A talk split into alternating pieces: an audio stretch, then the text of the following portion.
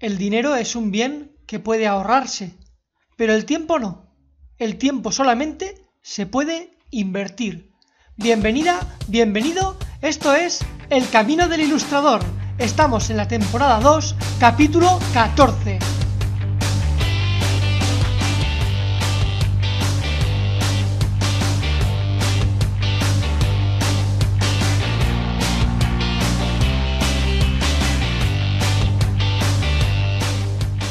Hola de nuevo, me alegra que estés otra vez por aquí. Pero si acabas de descubrir el programa y es la primera vez que te pones a escucharlo, te doy la bienvenida. Mi nombre es Ikram. Puedes ver mis trabajos en mi página web www.ikramstudio.com. Y tanto si eres nuevo como si no, déjame que te recuerde que tienes a tu disposición el correo del programa elcaminodelilustrador.gmail.com por si te apetece hacer alguna sugerencia o tienes alguna pregunta que hacerme. Recuerda que respondo siempre a todos los correos que me enviáis. Y como te dije en el primer capítulo de la segunda temporada, todavía tengo alguna que otra sorpresa reservada. Y si me sigues en Instagram, es muy probable que ya te hayas enterado, pero si no es así, déjame que te lo cuente. Y es que, como te digo siempre, este podcast también es tu podcast, y las sugerencias que me hacéis llegar, tanto por correo electrónico como por comentarios o incluso por mensajes privados, Intento siempre tenerlas muy en cuenta y como varios de vosotros habéis coincidido en que escucháis los podcasts a través de otra plataforma que es YouTube, déjame decirte que ya tienes disponibles todos los capítulos del programa en el canal de YouTube, que por supuesto te dejaré el enlace como siempre en la descripción de cada capítulo. Y dicho esto, déjame explicarte. Quiero integrar al programa capítulos diferentes para que sea un programa más variado. Y en esta ocasión, a diferencia que en anteriores capítulos, vamos a hablar únicamente de un tema. Una de las intenciones que tengo con este tipo de capítulos es ser más cercano, no tener todo tan medido y tan planificado. Además, así de esta manera podemos hablar de un tema en profundidad y desarrollarlo sin ningún tipo de prisa. Así que si en este capítulo, tanto como en otros futuros capítulos que puedan venir en este formato, veis que hablo de una manera quizá más natural y que corrijo menos quizá, no creo que tenga que ser algo demasiado preocupante, porque quizás sí también suena esto más como un audio de WhatsApp que te manda un amigo y te cuenta alguna cosa. Es una manera de intentar ser un poquito más cercano y que las ondas sonoras de este podcast no se conviertan en una barrera invisible entre tú y yo. Y supongo que tendrás muchas ganas, al igual que yo, de saber de qué vamos a hablar hoy. Y es que en la primera temporada estuvimos hablando de uno de los sistemas de gestión del tiempo, el sistema Pomodoro. Si no lo has escuchado todavía, lo tienes todo muy bien explicado en el kilómetro número 2, así que te animo a hacerlo. Y bueno, hoy quiero hablarte de un sistema de gestión del tiempo que utilizo actualmente, aunque sé que hay otros muchos más y que en futuras ocasiones también hablaremos de ellos, pero hoy el que nos ocupa es el time blocking. Estoy seguro que ya has oído hablar de él, y si no has oído hablar de él, no te preocupes porque hoy te voy a explicar todo lo que yo sé. Y para ser totalmente sincero y transparente contigo, quiero que sepas que este sistema de gestión del tiempo es el que actualmente estoy implantando en mi forma de trabajar, pero todavía no lo tengo al 100% desarrollado. Aún así, ya estoy obteniendo unos muy buenos resultados. Y creo que tú también podrías ponerlo en práctica. Pero antes de nada, déjame que te explique cómo he llegado hasta este punto.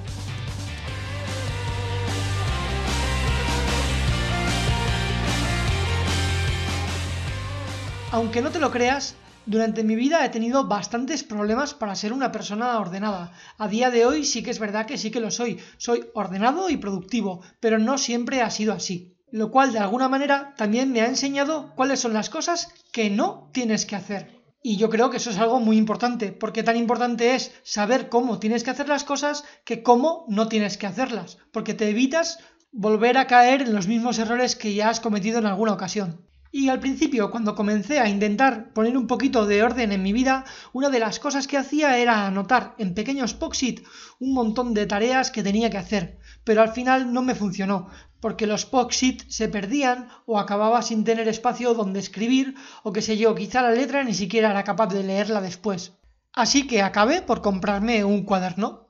Parecía lo más lógico, ¿no? Pero tampoco fue lo mejor porque si tenía que apuntar las cosas eh, para diferentes fechas, al no ser una agenda, al no tener un calendario, era incapaz, era una auténtica locura después buscar las tareas que tenía que desarrollar en ese cuaderno. Incluso en muchas ocasiones apuntaba algo para un día y después apuntaba algo para el día siguiente.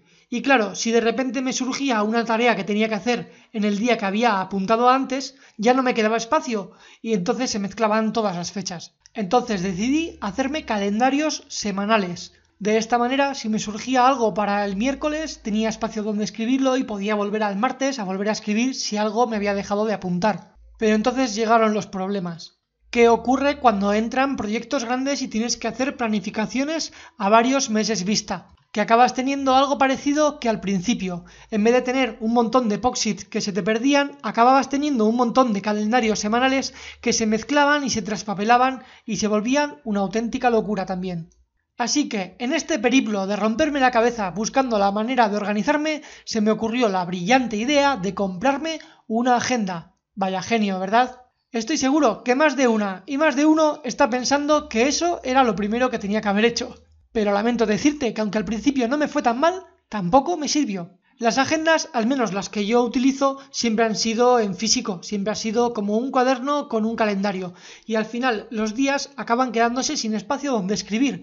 Y más si eres alguien como yo que hace bastantes tachones y tiene la letra un poquito grande o incluso en el momento que la necesitaba no la tenía a mano, o imagínate que se me perdía, entonces sí que tenía un problema grande. No era un sistema que me diera demasiada fiabilidad. Y entonces fue cuando descubrí Google Calendar. Y antes de continuar quiero dejar bien claro que a mí Google no me paga. Así que aunque sea muy poco probable, si hay alguien de Google que me está escuchando, estoy abierto a donaciones.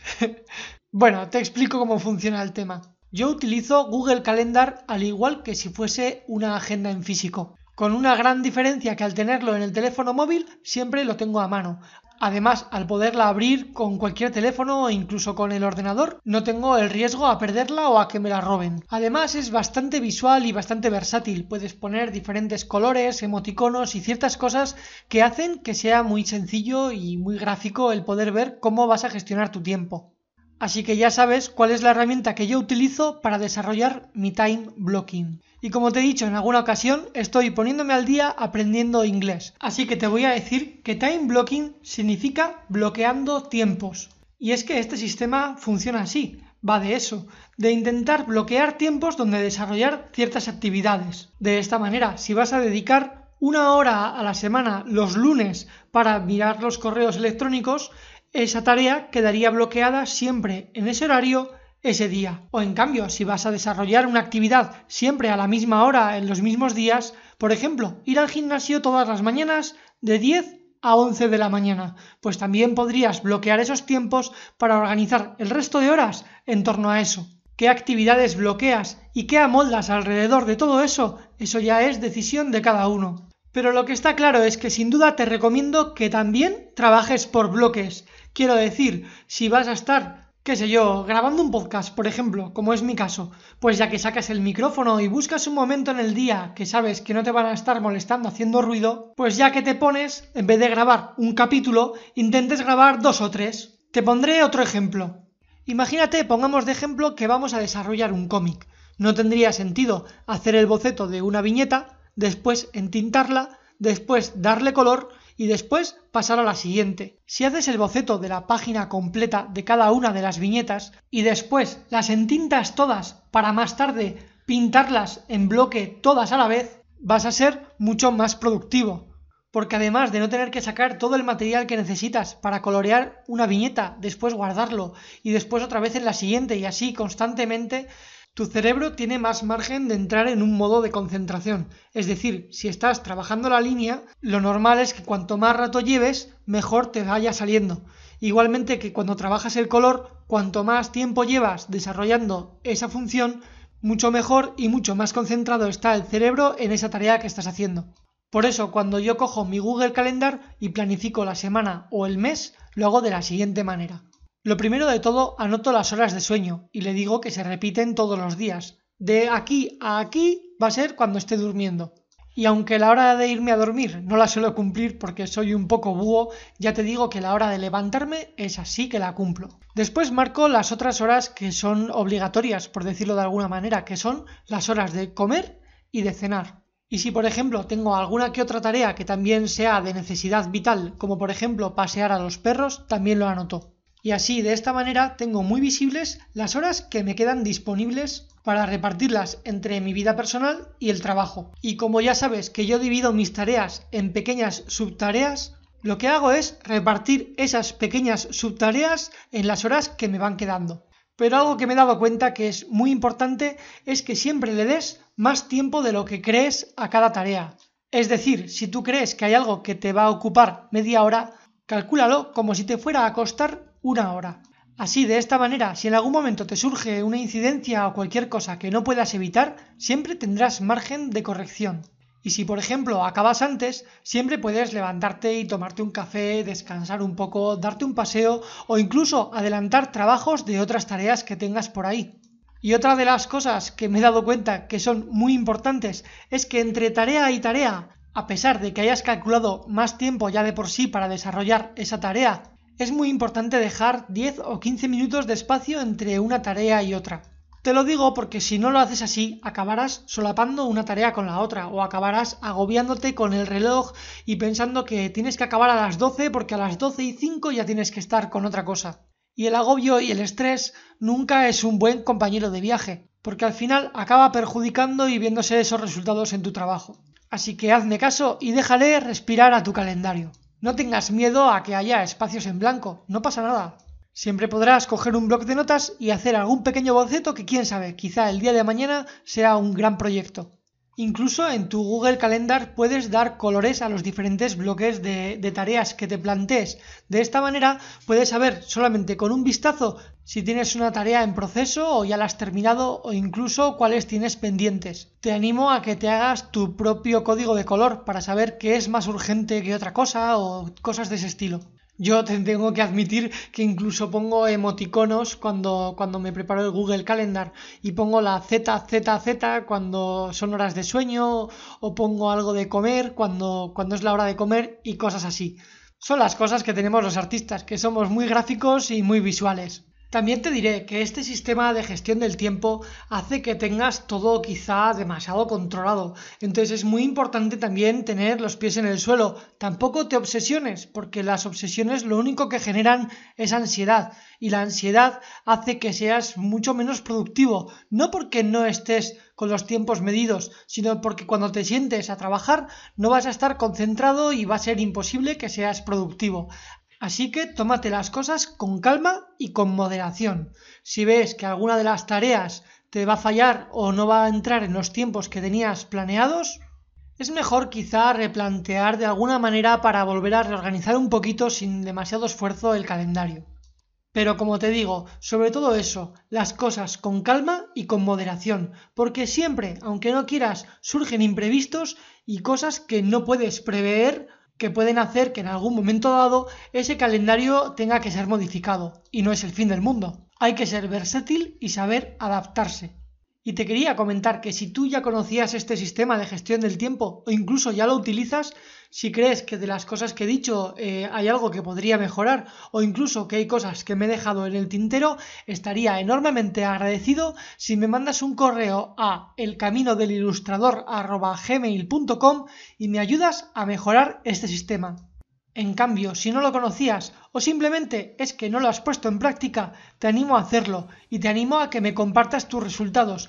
Nada puede gustarme más que un mensaje diciéndome que las cosas que yo explico aquí también te sirven a ti.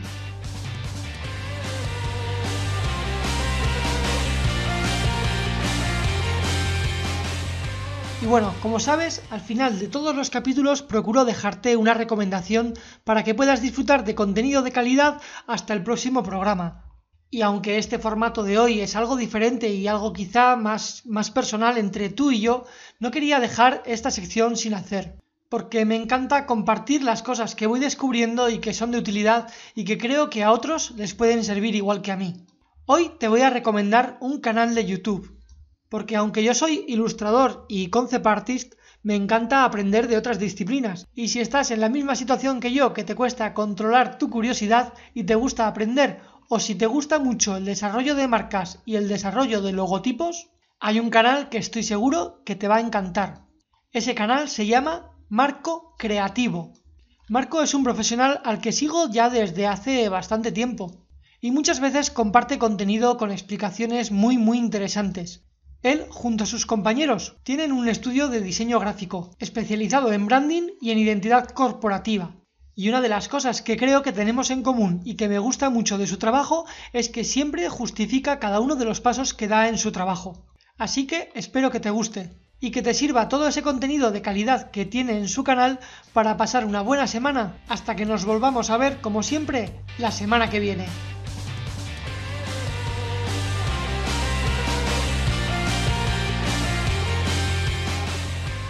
Yo con este nuevo capítulo ya he aportado mi granito de arena y estoy intentando devolver un poquito de lo que he recibido de la comunidad de artistas. Te invito a que juntos, granito a granito de arena, construyamos una gran montaña.